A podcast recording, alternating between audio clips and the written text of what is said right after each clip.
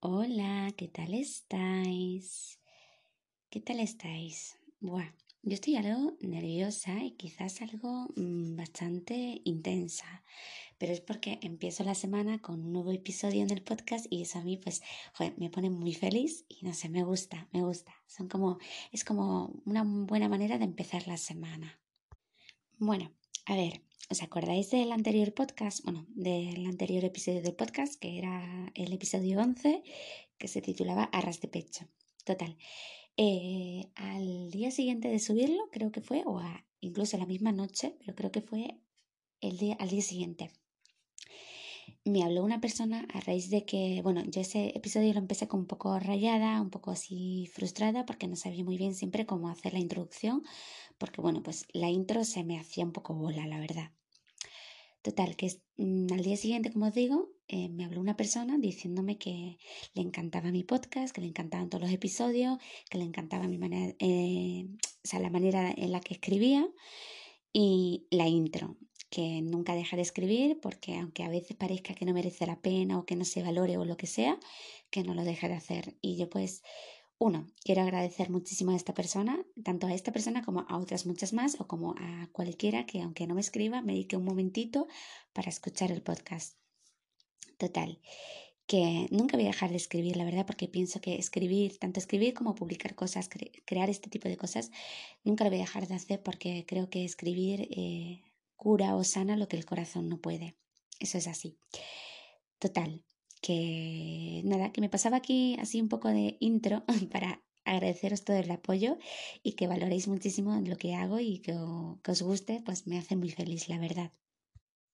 Bueno, a ver, el texto del poema que vais a escuchar hoy es sobre el amor, ¿vale? Es sobre el enamoramiento, los comienzos, los inicios de cuando empezamos a conocer a alguien y cuando pues ese alguien nos empieza un poco a gustar, nos empieza a hacer un poquito tilín o cosquillas, aunque suene un poco cursi, pero sí, tilín o cosquillas, ¿vale?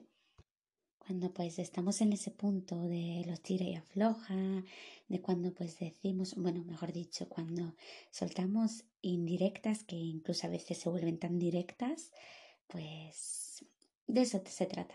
Lo es que yo pues lo quise, digamos, reflejar o va a ser un poco como comparar incluso con un juego de cartas y bueno, así es como también llamé al podcast, bueno, al podcast, al episodio y, eso.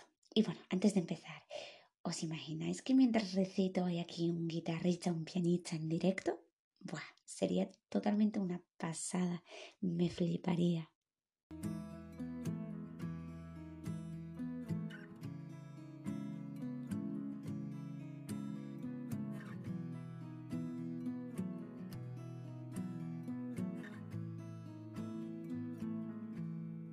Mis cartas ya no son lo que eran.